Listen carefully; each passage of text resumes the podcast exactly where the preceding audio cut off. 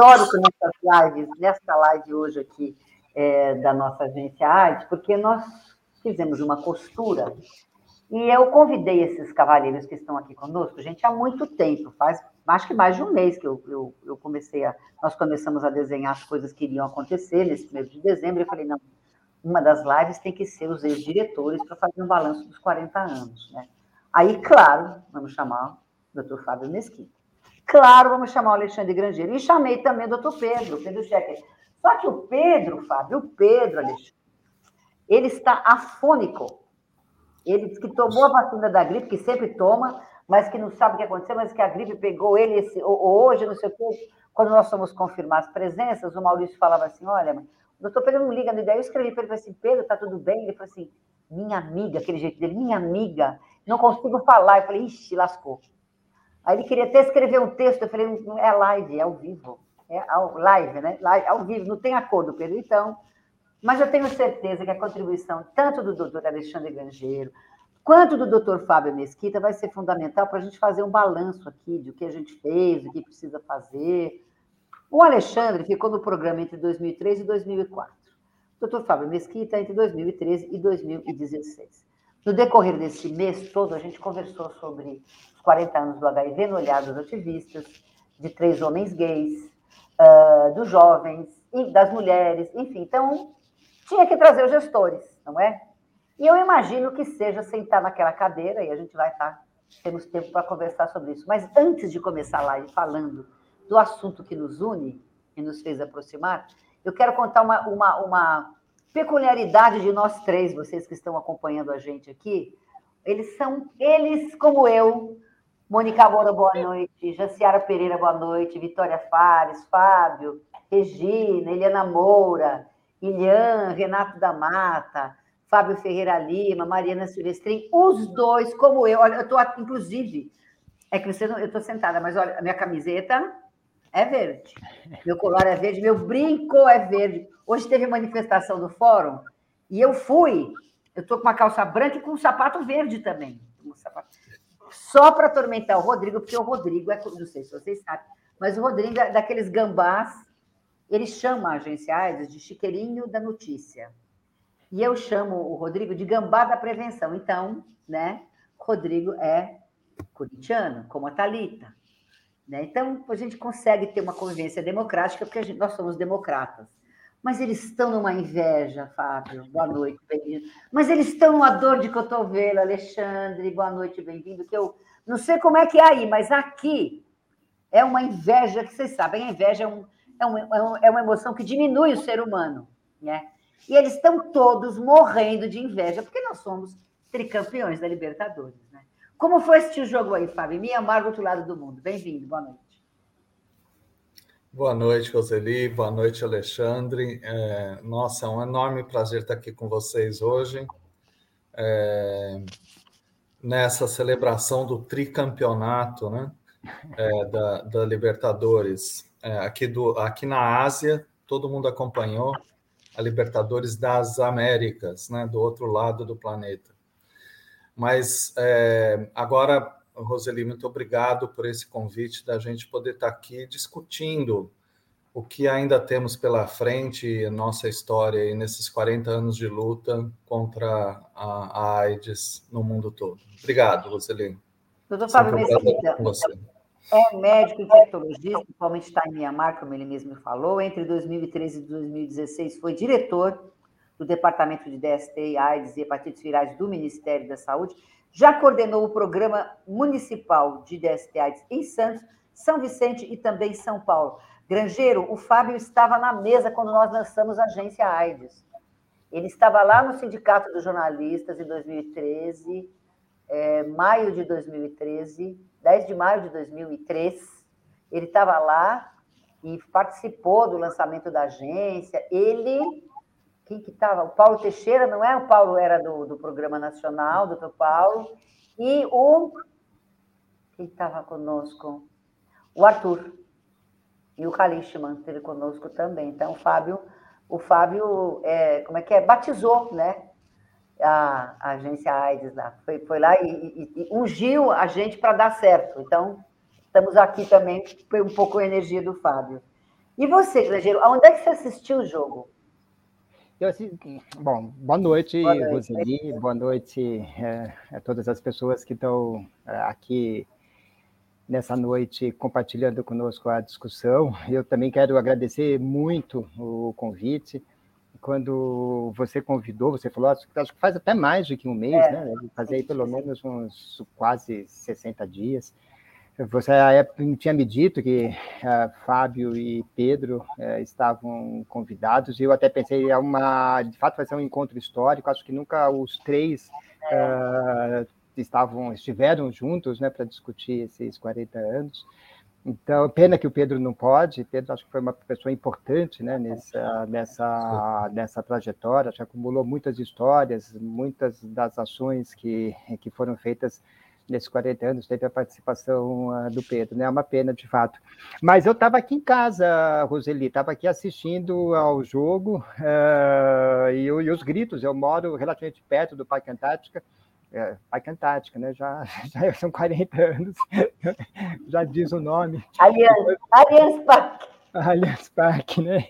Então eu estava aqui uh, gritando e torcendo uh, eu, e me perguntando, acho que da próxima vez que eu encontrar, vou encontrar o Rodrigo, vou perguntar como é que é, como é que eles são bicampeões mundiais se eles só foram uma vez campeões da Libertadores, né? Deve ter alguma coisa meio, deve ter sido tribunal, sei lá, alguma coisa assim. É, mas, mas eles conseguem. Eu devo um uísque para ele que eu, eu apostei, mas eu vou pagar. Mas ele dessa vez não apostei nada não, mas enfim, não deu tempo. Mas deveria ter apostado que eu ia ganhar com muito prazer. O Alexandre Grangeiro possui graduação em Ciências Sociais pela PUC, é especialista em saúde pública e tem experiência na área de saúde coletiva também, atuando principalmente nos seguintes temas: política de saúde, organização de serviços de saúde, políticas DST, AIDS, etc, etc e tal. Então, então aqui, olha, gente, eu, eu preciso explicar que eu não chamei a doutora Adélia, porque ela vai estar amanhã conosco em um webinário que vamos fazer durante o dia inteiro, então não ia chamar a doutora Adélia para hoje. E a Maria Ângela, acho que por uma questão de respeito, porque não é possível, vocês imaginem que a doutora Maria Ângela está trabalhando? Ainda mais com variante. E essa variante nova, hein, senhores? Vamos começar falando da variante, Fábio? E essa variante nova? O que, que você me diz? Sim, Roseli, eu acho que é, a variante traz para a pauta, né, talvez o principal tema que a gente tenha para discussão da história é, do HIV, mas também é, do Covid, que é uma história recente, mais concentrada, que é da inequidade. Né? A variante é fruto é, do fato de que é, a distribuição de vacinas no planeta Terra é completamente desigual. Né? E enquanto essa inequidade existir, enquanto todo mundo não tiver acesso, é, as variantes vão continuar aparecendo, né? Porque o vírus ele continua aí, continua se multiplicando e é, ele não vai parar enquanto não tiver uma grande é, parte da população completamente vacinada. Então, esse é um desafio que a gente tem hoje. A gente tem alguns desafios, né? Mas o desafio da inequidade é o maior. É uma, por exemplo, toda vez que o Tedros, que é o diretor da OMS, faz qualquer pronunciamento, a primeira coisa que ele sempre fala é sobre a inequidade na distribuição, no acesso de vacinas. Então, acho que é, é importante para chamar a atenção da gente. Até o momento, o dado positivo é que a maioria dos casos que estão sendo internados na África do Sul é, são de pessoas que não foram vacinadas ou pessoas que tomaram só a primeira dose da vacina, o que mostra que é, essa variante ainda responde às vacinas que estão em curso, né? É, embora a capacidade de vacinação na África do Sul tenha sido muito baixa. E também chama atenção para um outro fenômeno, que é um fenômeno terrível do ponto de vista político, né? que é a discriminação para os países de é, é, é, baixa e média renda, né? É, porque, por exemplo, essa variante já está espalhada em vários países ricos, mas os países que estão proibidos de viajar para os centros da Europa, da América do Norte, até no Brasil, é, são só os países da, da região da África ao sul, né? É, eles não proibiram Israel de viajar, e tem variante Israel, tem variante na Bélgica, tem variante na Holanda. Na Holanda. Enfim, é, essa discriminação, é, mais uma vez, né, é, essa diferenciação que se faz entre os países ricos e os países de baixa e média renda. Então, é, isso é, vamos dizer assim, o fundo dessa discussão, né, e por que, que a variante surgiu e por que está se proibindo só uma parte do planeta de viajar, está é, relacionado a uma exploração histórica, né, que começou nos colonizadores e não acaba mais. Né? É isso, é, essas coisas que chamam mais atenção nesse momento. Uma inequidade que nós, que a AIDS já vive há muitos, há 40 anos, não Exatamente. é, Alexandre? Não é, Alexandre? É isso. Acho que tem uma questão. Acho que o Fábio traz uma questão importante, né? Sabe que quando uh, começaram essas uh, a lembrança, né, dos 40 anos uh, da pandemia de HIV, quer dizer, a última pandemia do século passado, né? uma questão que me sempre veio à, à memória, veio à tona de fato, é o quanto que nós acumulamos ao longo desses tempos e o quanto que isso poderia já ter sido uh, servido como um exemplo né, para um combate da Covid, né, evitando muitas infecções, evitando muita, muita, muitas mortes, e, não, e, e, de fato não foi, né? Uh, então, o sentido da solidariedade, né, que eu acho que está super claro, né? Então, quando fecham-se fronteiras, perde-se a noção da solidariedade, né? a noção de respostas, que sejam respostas mais totalizadoras do ponto de vista da participação da sociedade, né? a, a, a distribuição dos recursos de controle das doenças de uma forma mais equânime. Né? Então, a gente é um pouco, a gente faz um paralelo né, entre a vacina e, o, e a PrEP, por exemplo, né, que é uma tecnologia que agora está se, se expandindo, a gente vê muitas semelhanças, né, ou seja, de uma concentração muito forte naqueles que têm maior poder aquisitivo, maior acesso aos serviços de saúde, maior informação, enquanto que ao enquanto que pessoas com desfavorecimento social têm menor acesso, né?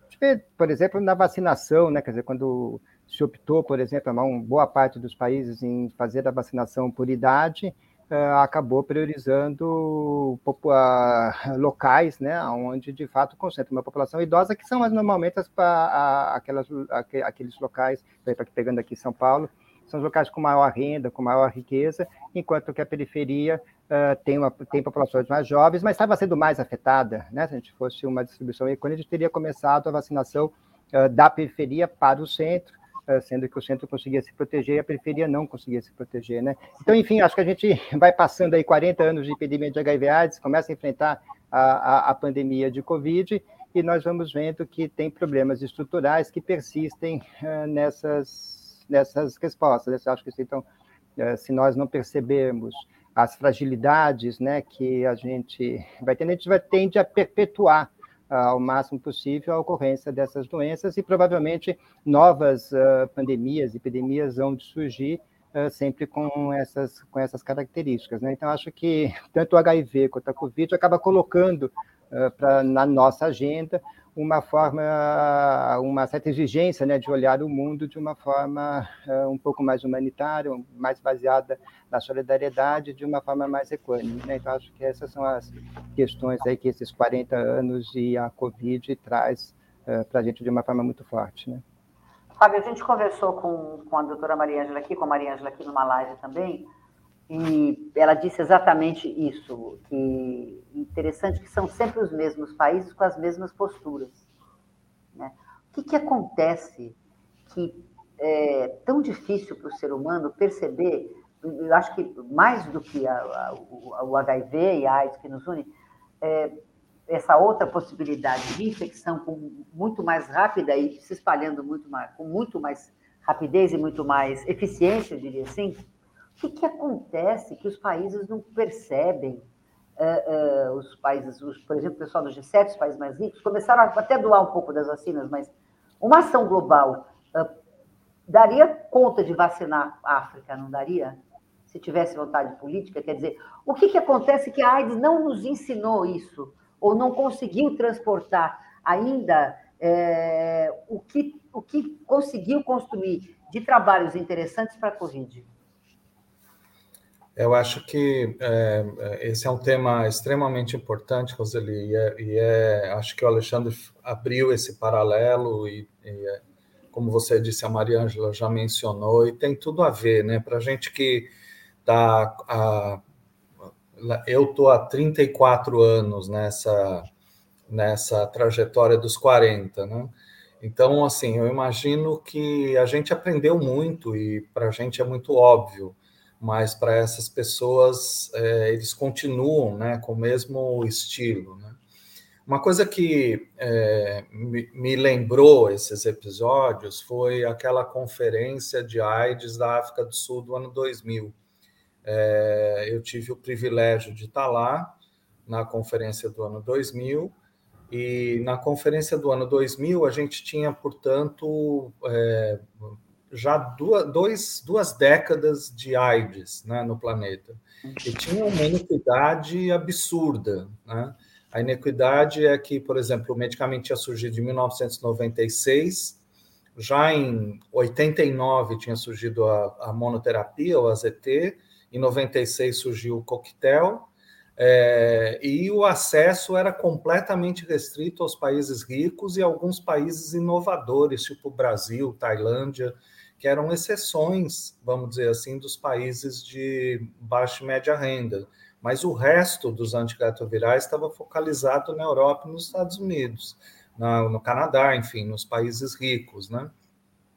É o que chama atenção que é igualzinho, a situação assim é muito parecida com aquele momento da conferência. O momento da conferência foi engraçado, porque assim dois ex-presidentes super importantes, além obviamente de todo o movimento social da, da International Aid Society, né, que reunia os pesquisadores, profissionais de saúde, é, todo o movimento de ativistas, etc., que chegaram naquela conferência, aparecem dois ex-presidentes, né, e eu costumo dizer depois daquela conferência que ex-presidente é muito melhor que presidente, né?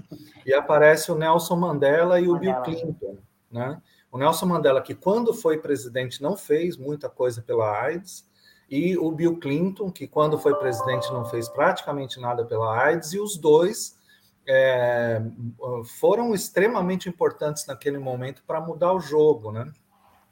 Naquele momento que a conferência foi na África do Sul, que ali era o epicentro da pandemia de, AIDS naquele momento, nos 20 anos, né?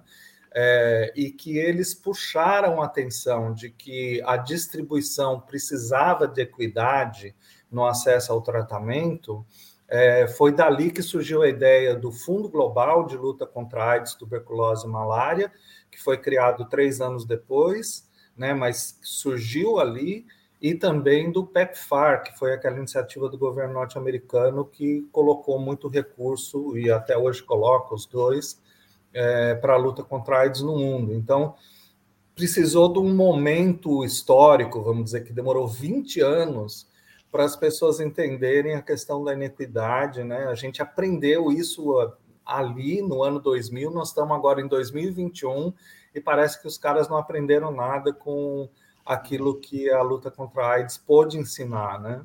Mas, que a equidade é fundamental. Né? Fábio, eu só, eu só ia. Uh, desculpa, Conseli, interromper, mas uh, eu só ia chamar a atenção, acho que você tem. Acho que você é muito feliz em chamar essa situação.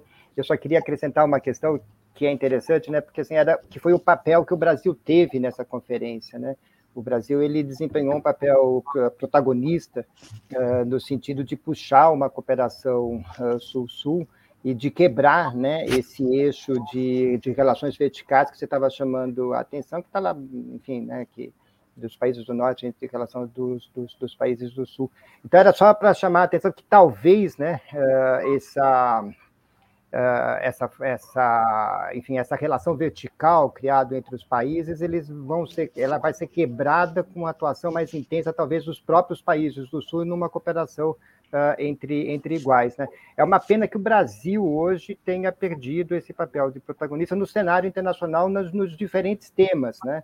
Uh, não só na questão da saúde, que teria sido essencial nesse momento, que a gente pode ver o papel que está tendo Butantan, Farmanguinhos, né, na, na Biomanguinhos, né, na produção uh, das vacinas e que poderia estar tá tendo um papel muito mais importante aí no sentido de prover uh, vacinas ou de fazer frentes uh, né, aos, aos, aos, aos, países do Sul. Então, só para chamar a atenção, que também esse é um ensinamento em relação que a AIDS deixa para nós nesses 40 anos, né? a importância, de fato, da cooperação Sul-Sul e do protagonismo dos, dos, dos, dos, países, e, de fato, é uma pena que o Brasil não consiga mais hoje uh, desempenhar esse papel. Né? Fábio esteve três, três anos à frente do Departamento Nacional. Qual é o maior desafio quando a gente está sentado naquela cadeira e tem a caneta na mão, Fábio? Ou são vários desafios, um é só, um é só é pouco? São vários. Eu só quero concluir esse tema anterior. Eu acho que o Alexandre tem toda a razão é, com relação a, a, essa questão do papel que o Brasil jogou. Né? Eu costumo dizer, assim, com o meu tempo de é, diretor do programa é, nacional, né, na época o departamento de HIV, de é, DST, no meu tempo, DST, AIDS, hepatites virais, é, e, também é, esses 12 anos na OMS é, me mostram assim que tinha duas coisas que eu tinha muito orgulho do Brasil, né? E uma delas era da nossa diplomacia, do, do nosso Itamaraty, né? A capacidade que a gente tinha de intervir nas políticas globais, a capacidade que a gente tinha de, por exemplo, levar toda a discussão é, dos medicamentos genéricos para a OMC, né, a Organização Mundial do Comércio, e fazer toda a discussão do direito, é, a, a, discussão é, que nós fizemos de patentes, a discussão de acesso é, mais amplo, foi um papel fundamental né, que o Brasil é, teve na história da luta contra a AIDS, na história mundial, não só na história nacional. Né? Então, acho que o Alexandre tem toda a razão de mencionar isso. É, e eu tinha muito orgulho tanto do Ministério da Saúde, seu papel internacional, quanto é, do Itamaraty, seu papel internacional. Né? Então, que juntos, inclusive, é, em todos os fóruns internacionais, a gente jogava um papel extraordinário. Assim, por exemplo, essa semana nós estamos tendo uma sessão especial da Assembleia Mundial de Saúde, né? É, seria um momento, como sempre, que o Brasil jogava um incrível papel. E o Alexandre lembrou muito bem que já na conferência do ano 2000 a gente jogou esse papel. Bom, agora respondendo a sua pergunta, Roseli, em primeiro lugar, assim, a gente nessa história, né, todos nós é, devemos muito, mas muito mesmo, a uma pessoa muito querida que eu queria mencionar aqui, que é a doutora Lair Guerra de Macedo, né? A doutora Lair foi, né, vamos dizer assim, a idealizadora do Programa Nacional, é, foi a pessoa que é, conseguiu construir. Todos nós trabalhamos com ela. Eu trabalhei com ela, o Pedro trabalhou com ela, o, o Alexandre trabalhou um, um, tempo, enfim, todos nós trabalhamos é, sob a direção da doutora Lair. E eu me lembro de alguns episódios maravilhosos, né? Talvez um dos episódios mais uh, emocionantes assim na história. A, do, a doutora Laíra era protestante, né? uma senhorinha protestante, e ela então teve uma reunião com a CNBB, isso foi a Conferência Nacional dos Bispos do Brasil, porque a Igreja Católica ela trabalhava abertamente contra o uso de camisinha, né? Porque sexo só podia no casamento, para reprodução, e isso não foi um fenômeno local, isso foi um fenômeno mundial. Eu lembro quando trabalhei nas Filipinas, que é um país de maioria católica, nós enfrentamos o mesmo problema, todos os problemas dos países da América Latina, Chile, Argentina. E a doutora Laís sentou com a CNBB e a gente brincava que foi uma discussão assim, entre ela e o bispo, né? Os dois sentaram e o bispo falava assim: não, não camisinha não, e ela falava: não, não, não, não, tem que ter camisinha. E o bispo falava: não, camisinha não. E parecia que os dois estavam fazendo uma discussão pessoal, né? Ali para acertar se usava camisinha ou não usava camisinha. E no final, eles fizeram um acordo que foi uma das coisas mais maravilhosas, vamos dizer assim, da história naquele momento, que é, o Ministério da Saúde cuidava do corpo e a CNBB cuidava da alma. alma. Né? Ótimo. E aí, com esse acordo, a gente conseguiu no Brasil, já no comecinho, aí na década de 90, é, o programa de 1985, fazer campanhas nacionais de promoção da camisinha, né? que era uma coisa que demorou muito em outros países da região católicos conseguir fazer. Super ousado, então, inclusive, né? Ousado. Exatamente. Então, eu queria dizer isso, né? Que é, essas pessoas tiveram um papel importante. Cada um de nós, se você pegar o tempo que o Pedro passou lá, o tempo que o Alexandre passou lá, o tempo que a Mariângela passou lá, é, o tempo que o Dirceu passou lá, o tempo que a, a doutora Adele passou lá, cada um de nós teve é, episódios assim muito especiais, né? Dos momentos que a gente vivia. Eu lembro que para mim é, foi um momento assim que eu voltei para o Brasil depois de muitos anos fora. Eu já estava trabalhando há oito anos fora e eu achava que o Brasil, claro, tinha uma história maravilhosa de luta contra a AIDS, uma história de sucesso, uma história de presença internacional bastante grande, mas é, tinha desafios novos na epidemia é, desafios extremamente importantes e o Brasil estava fazendo business as always, né? E, e, era hora de fazer algumas mudanças assim importantes, às vezes de coisas bem simples, né? Coisas relativamente simples. A gente tinha uma estratégia que, que foi uma estratégia histórica extremamente importante, que era a estratégia, por exemplo, de fortalecer a indústria farmacêutica nacional. Só como um exemplo, eu cheguei no Brasil, as pessoas estavam tomando quatro pílulas por dia, quando o mundo inteiro já tomava uma pílula por dia, porque a indústria nacional não tinha capacidade de produção do medicamento com uma pílula só, que juntava todos os medicamentos numa só. E aí a gente teve que fazer uma discussão intensa no Ministério para que abrisse, pelo menos para os pacientes novos, uma, uma concorrência internacional feita pela OMS, né, para que a gente pudesse então comprar a pílula única, né? Então, com um comprimido por dia, o que aumentava a adesão, é, é, diminuía o preço do medicamento, é, e a gente conseguiu, é, por exemplo, nos três anos que eu tive lá, praticamente dobrar o número de pessoas que os, é, é, tiveram acesso ao antirretroviral sem gastar um tostão a mais, porque o preço da concorrência internacional era menor, e aumentando a adesão ao tratamento, que em vez de tomar quatro pílulas por dia, as pessoas podiam tomar uma pílula por dia. Acabei então, de descobrir que trazer inovações é um grande desafio. Era um enorme desafio, porque tá. não era uma coisa assim, você tinha que convencer um monte de gente na cadeia, né? É, e o secretário da Vigilância, o, o, o ministro, é, as pessoas da, das diversas secretarias, né, a Secretaria de Ciência e Tecnologia do Ministério, enfim, era um enorme desafio você conseguir fazer algumas mudanças, alguns avanços, né? E a gente, é, na gestão, era, era um momento de muita inovação no mundo, né? Era um momento que tinha PrEP, era um, e que Já tinha PrEP. não tinha é, incluindo a PrEP, que o Brasil ainda não tinha implementado. Era o momento que você saía. Eu lembro que uma das coisas que eu falava sempre é que o Brasil tinha uma história fantástica de prevenção, mas era completamente camisinhocêntrico, né? Só falava de camisinha, não tinha nenhum outro, nenhuma outra opção para prevenção. Então, assim, a opção da. A gente refez completamente o protocolo de PEP, a gente trabalhou o protocolo de PrEP. Então, assim, trazer inovação também foi um desafio e tanto, né? É, e, e, também acho que um desafio que é, é interessante é esse desafio de que é, você tem que questionar o status quo, né? É, porque as coisas não estavam sob controle. Embora tivesse uma história maravilhosa, as coisas não estavam sob controle. Principalmente estava crescendo muito AIDS na juventude.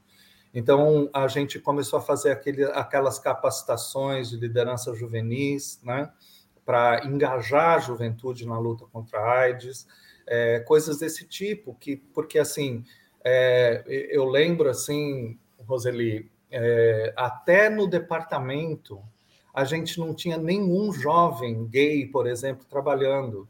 Eu, eu recrutei jovens gays, jovens trans, não tinha, né? Porque era todo mundo da geração passada, o pessoal mais antigo, e não conseguia conversar com o fenômeno que estava acontecendo naquele momento.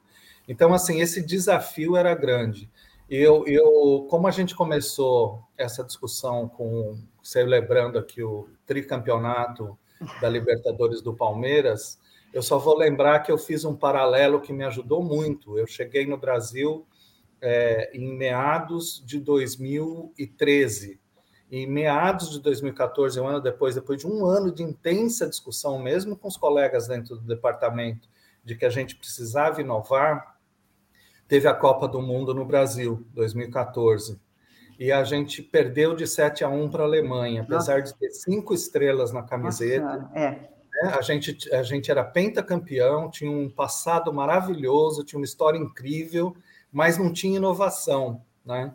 E aí, depois daquilo, ficou mais fácil conversar, para falar, gente, ó, se a gente não inovar, vai ser 7 a 1 para a AIDS.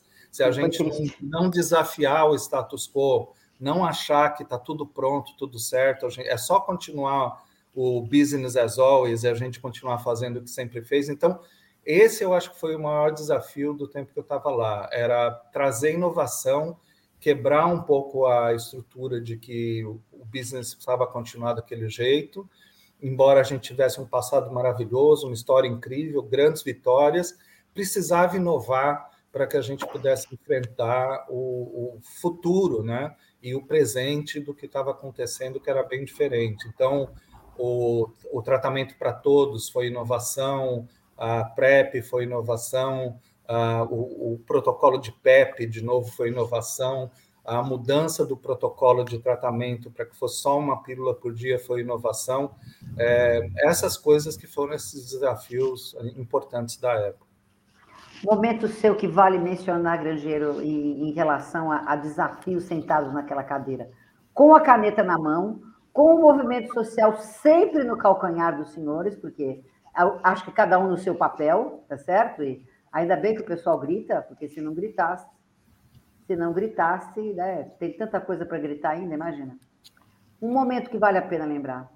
Então, você sabe, que o Fábio que estava narrando né, as, as, as inovações né, do, uh, do período que ele estava tava lá, e eu aqui estava tava me lembrando, na realidade, que que está naquela cadeira, na realidade, é um, é um certo desafio. Eu me lembro uma, uma, uma frase que Euclides sempre diz, de que o Brasil teve a felicidade de ter coordenadores hum, adequados para cada um dos momentos em que passava, né? É, ou seja, é, teve coordenadores que teve capacidade em momentos, por exemplo, de governos mais conservadores, conseguir dialogar e avançar na, na, na, na resposta ao HIV. Né? Ou seja, estar naquela cadeira, de certa forma, era uh, passar por, por, esses desafios de conseguir uh, uh, driblar as barreiras que existiam. Né? Eu, eu, eu fiz um. Eu, eu estava ali no, no, no, Programa Nacional entre a, o começo do governo Lula e a transição do governo Fernando Henrique, né? Uh, era, um, era, um, era um momento onde o programa tava, tinha começado a receber né, os reconhecimentos uh, muito fortes né, internacionais diante da sua política. E a principal questão eh, que se colocava naquele momento era relativo à, à, sustentabilidade do programa nacional, né? Se discutia muito se era possível né, manter a, a, a, política no ritmo que estava e enfrentar o que vinha pela frente. Né?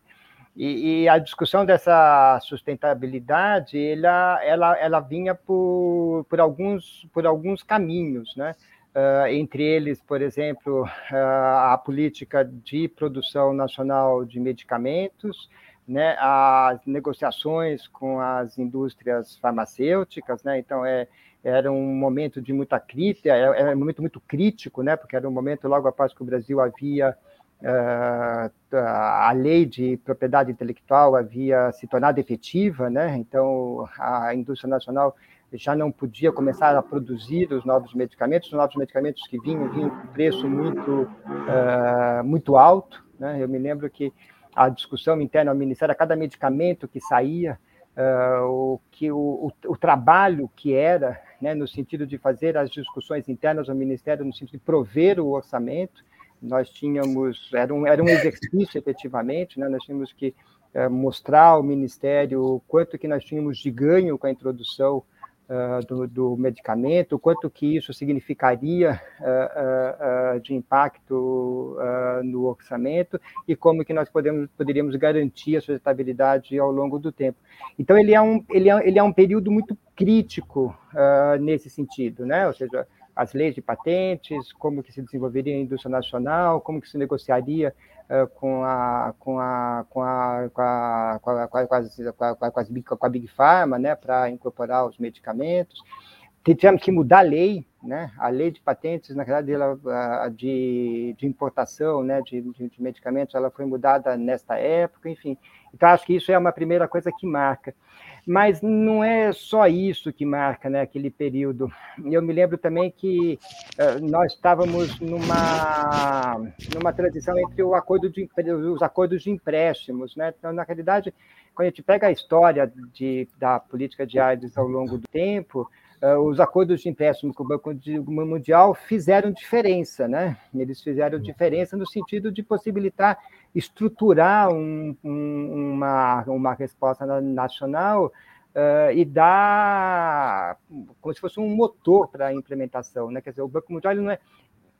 Veja, e discutia-se muito isso à época. Né? O Banco Mundial, naquela época, não é que ele aportava a maior parte dos recursos gastos com AIDS no Brasil, ao contrário, o Banco Mundial aportava um menor volume de recursos, mas aquele empréstimo ele ele trazia pelo menos duas coisas juntas. Né? Ele permitia o gasto em setores que o SUS não tinha tradição de investimento e incorporava dentro do programa um modelo de gestão que levava a maior eficiência, ou seja, a utilização de informação, processos de planejamento, processos de avaliação, ou seja, enfim, ele trazia né, a interlocução com a sociedade civil isso é uma questão importante trazer, né? embora o Brasil tivesse muita tradição uh, já na, na, na, interface com a sociedade civil, esse era um eixo central do acordo de empréstimo. Né? Então, ninguém poderia discutir se, faz, se faria ou não faria. Se, o, que, o que se discutia era como fazer. Né?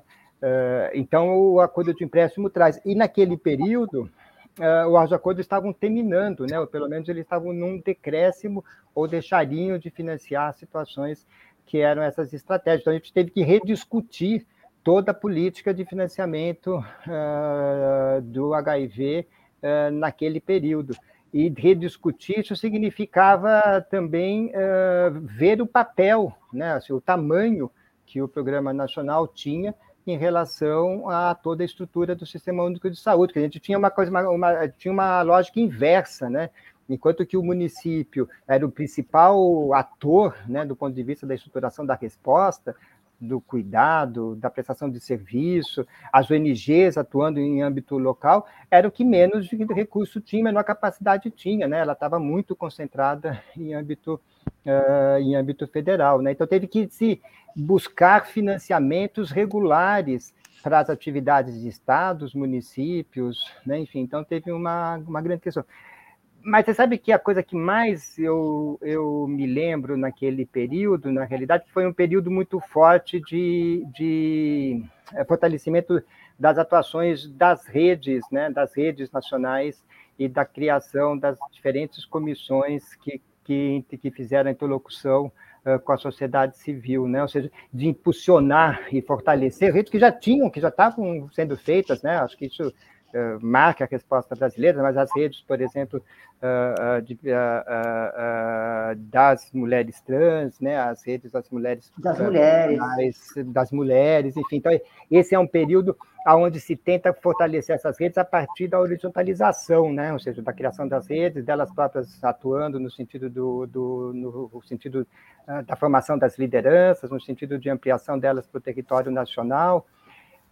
Agora, uh, uh, Roseli, você sabe que isso tudo também deixa dívidas, né? A gente fica desfiando uh, os, os, os, fazeres, mas deixa dívida para frente, né? E aí eu, eu até hoje, por exemplo, você assim, o que, que talvez naquele período tenha tido uma falha que tenha marcado posteriormente a resposta ao HIV, né? Eu pelo menos diria duas, né? Uma que era muito bem pontuado pelas ONGs naquele momento. Uh, inclusive, eu cansava de ouvir que nós tínhamos uma, a resposta cor-de-rosa, né? Não sei se você se lembra desse termo, mas uh, não era cor-de-rosa no sentido, era cor-de-rosa no sentido que era tudo bonito, né? Ou seja, uh, a, a, que se mostrava, né? Nós éramos acusados de que nós mostrávamos uma resposta e resultados que encobriam, ah, ah, de fato, né? é, os grandes problemas que nós enfrentávamos no dia a dia. Quer dizer, o grande problema é que era não ter o medicamento regular, ou que não era ter assistência adequada, né, de que era ainda um número de mortes inaceitáveis, etc. E tal. Então, é, essa, de fato, é uma questão que sempre me pegou. Né? Ou seja, aquela cadeira exige que você mostre os resultados do que você está fazendo.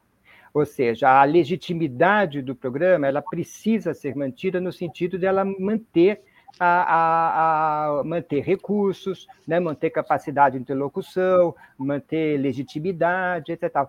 E, e isso acaba encobrindo, de fato, uh, uh, um pouco, um pouco uh, o que está acontecendo no dia a dia. Então, qual que é a grande falha? Nós precisamos ter sistemas de informações mais independentes.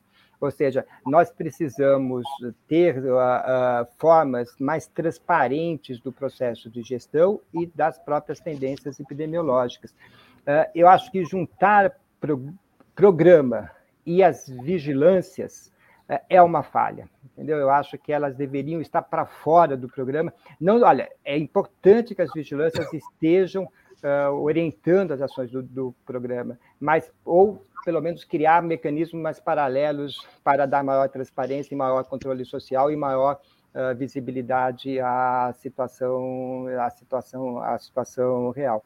Então esse é um, esse é um ponto que eu falo, olha, isso deveria ter investido mais.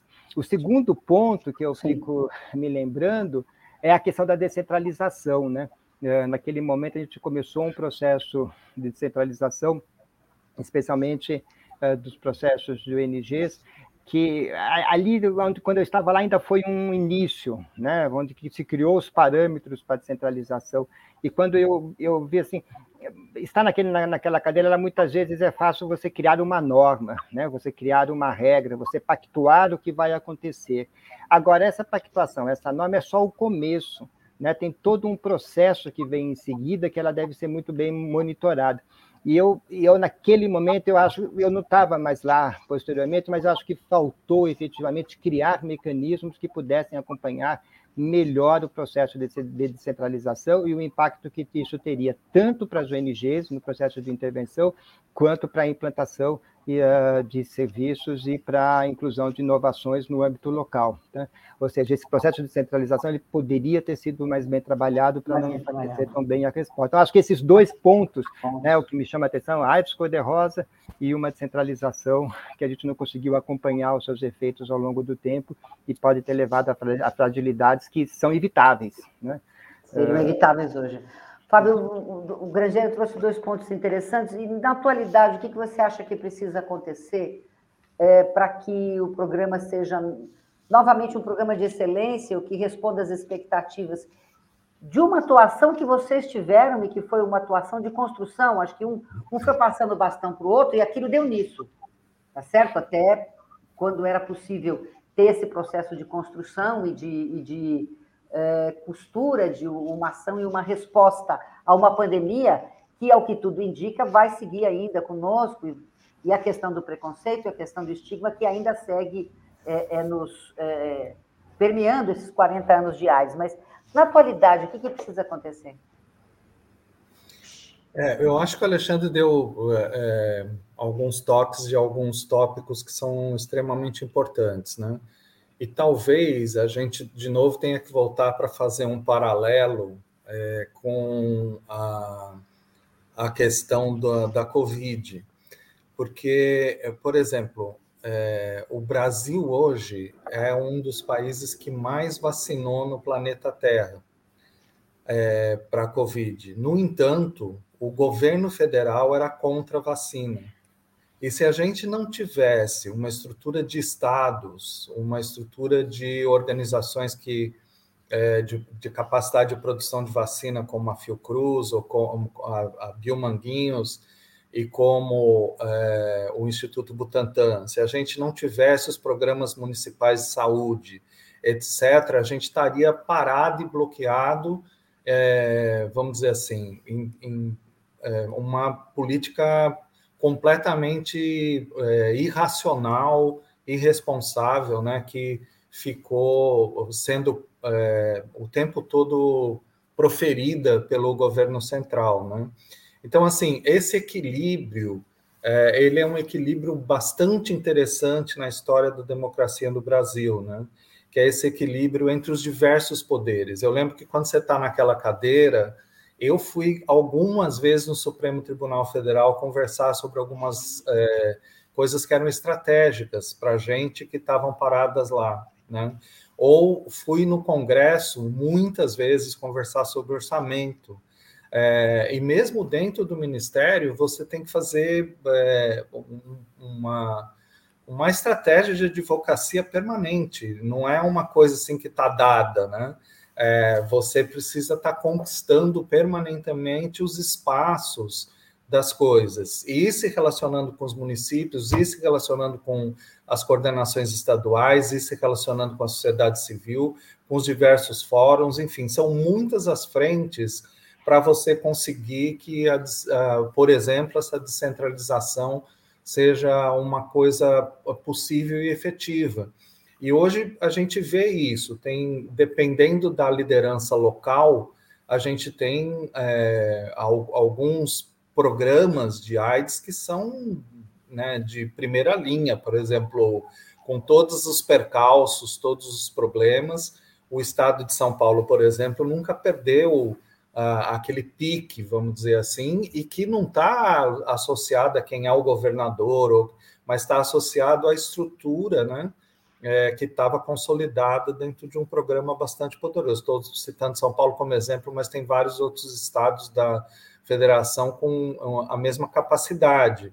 A mesma coisa em relação a municípios, né? Alguns municípios super arrojados, super avançados nas políticas públicas, alguns deles foram inspiração para a política pública nacional, né? É, e, e, por outro lado, é, você tem esse, é, essa tentativa de equilíbrio. Então, acho que está certo, uh, algumas vezes a gente sentir essa frustração, vamos dizer assim, acho que o Alexandre colocou bem, né?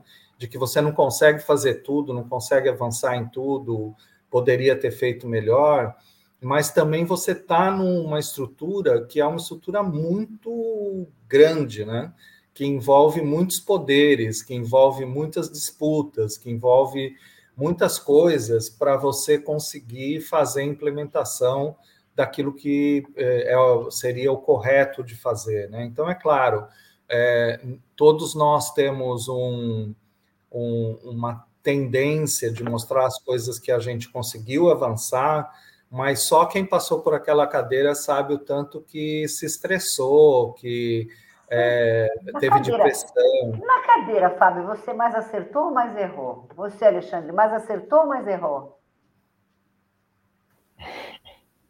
Essa, essa, avaliação é da história, Roseli, não é minha, não. Mas, assim, mas, eu sou muito satisfeito com os três anos que eu passei aí no Brasil. Assim, eu acho é. que algumas coisas que eu consegui é, fazer avançar. Eu acho que foram bem importantes, bem estratégicas. Não significa que são para sempre. Claro. A gente vê que sempre há reveses e problemas, mas eu sou muito orgulhoso desses três anos, não só na área de HIV, mas na área de hepatites também, principalmente.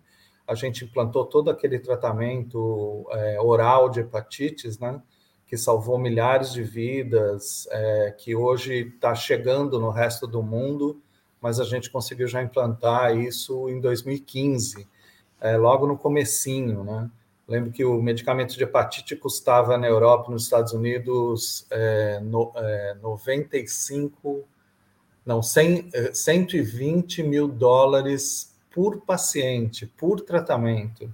E a gente conseguiu fazer o tratamento por 7 mil dólares inicialmente. Então, algumas coisas assim que, que foram muito marcantes, muito legais, mas claro, tem todo esse glamour, vamos dizer assim, do que foi positivo, do que foi legal, do que avançou, mas teve muito estresse, muito desgaste, é. muita é, muita coisa que é, é, qualquer um de nós é muita que pressão. tem é sente isso. Né? É, muita pressão.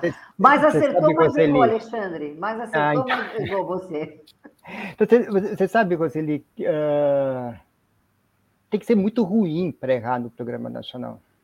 É, eu tô, você sabe por que, que eu estou falando? Olha, você veja, nesses, eu acho que a, o, a instituição né, de um programa no âmbito do Ministério da Saúde é de 86, né? Então a gente está aí com 34 anos né, de, de uma resposta federal né, ao HIV. Né? É, pouquíssimos, a gente teve momentos de ruptura né, nesses, nesses, nesses, nesses, nesses, nesses anos. Né? É, hoje, por exemplo, a gente vive um apagão, mas talvez seja um apagão maior no governo federal do que no, dentro do próprio departamento. Né? Uhum. Uh, mas teve outros, né? Teve um problema, teve apagões ali no, no período lá, da, da, da, do primeiro, da primeira gestão da Lair, né? Quando, quando, quando, quando saiu e teve outros. Agora, ou seja, mas na em via de regra, né? Quando a gente olha a história do, do a história da resposta federal, ela vem num crescente, né? Uh, na realidade há uma continuidade uh, dos, uhum. do, do, das, das, das ações. E por que, que eu falo que é difícil errar? Porque porque ali, na realidade, no, ali nessa resposta federal, se soma muitas forças. Né? Ou seja, para errar, tem que errar 5 mil municípios, tem que errar não sei quantas ONGs, não sei quantos serviços, entendeu? Então, é um pouco isso que o Fábio está dizendo, que a gente, muitos louros são levados ali pelo, pela resposta federal, né? mas, na realidade, ele talvez seja só onde ele canalize a decisão final né? ou seja, onde ele, ele, ele, ele, ele reúne eh, de fato aquilo que é, é constituído dentro da, dentro da própria da própria Então, para você errar, você tem que negar tudo que está acontecendo, entendeu?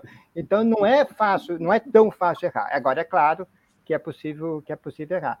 Então eu eu, eu, eu, eu respondendo a sua pergunta, eu acho que eu tive mais sensibilidade de ouvir de fato, que estava sendo constituído naquela época, uh, do que a insensibilidade de negar o que estavam me apontando, entendeu? Então, eu acho que nessa balança, eu, uh, eu acho que tem mais pontos uh, positivos, né? Os, os senhores são ótimos para conversar, porque são muito prolixos, mas agora vamos fazer assim, jogo, jogos rápidos. Fábio, combater o HIV, o crescimento do HIV no mundo e no Brasil é? Um grande desafio ainda, eh, Roseli, é, sobretudo na juventude.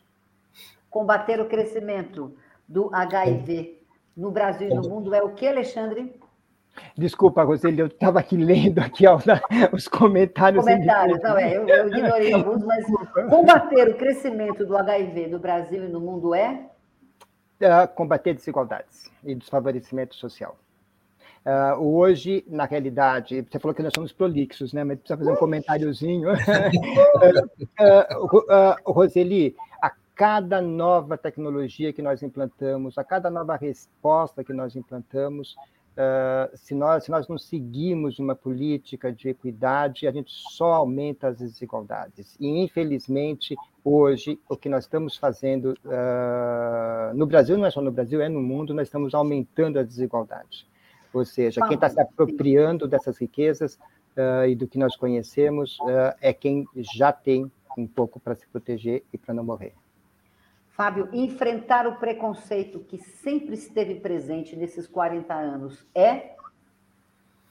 É, continua um tópico bastante desafiador, né? sobretudo porque é, acho que o Alexandre mencionou agora, a gente ainda tem desigualdades impressionantes e não superamos ainda totalmente os preconceitos em relação ao HIV. É, os preconceitos eles vão aparecendo no mundo, né? Então, por exemplo, apareceu a Covid, o preconceito contra os chineses, agora o preconceito contra os, os sul-africanos, eles não desaparecem. É, os africanos, mas, como toda. Mas no HIV a gente ainda tem muito para fazer nessa área. enfrentar o preconceito sempre presente nesses 40 anos de HIV no mundo, Alexandre Grangeiro, é? O medicamento que falta.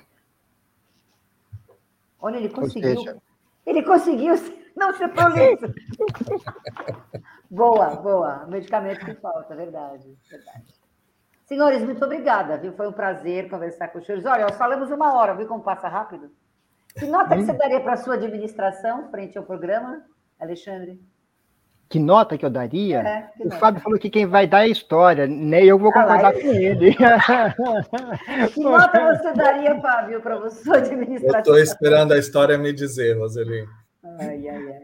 Que nota eu, que você... Eu, eu, tenho discutido com a Radija o seguinte, tá? É. Se, se, a Radija é minha filha mais nova, né? Que está agora com 11 anos.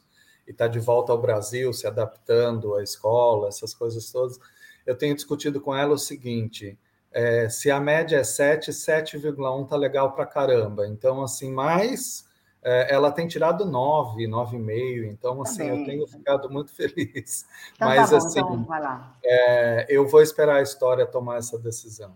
Então tá bom. Então eu, eu, eu, pelo, pela, pelo empenho, pelo compromisso, pela seriedade, pela coerência dos senhores, então eu, eu Roseli, não, não diretora da agência AIDS, a Roseli, pessoa, dá 10 para cada um dos senhores. Muito obrigada, viu? Muito obrigada, obrigada pela presença, saúde. Prazer estar com vocês aqui na nossa agência AIDS. Grande beijo. Bom dia de combate AIDS para os dois. Obrigada. Olha, Roseli, obrigado por tudo, viu? Foi ótimo estar aqui com você. Olha, e de fato, só você para promover isso, e acho, acho que nesses 40 anos, enfim, a sua participação não são 40 anos, né? É, são menos, mas nessa, nesses anos acho que a agência tem cumprido um papel que é fundamental. Graças a Deus. Então, parabéns e vocês fazem a diferença.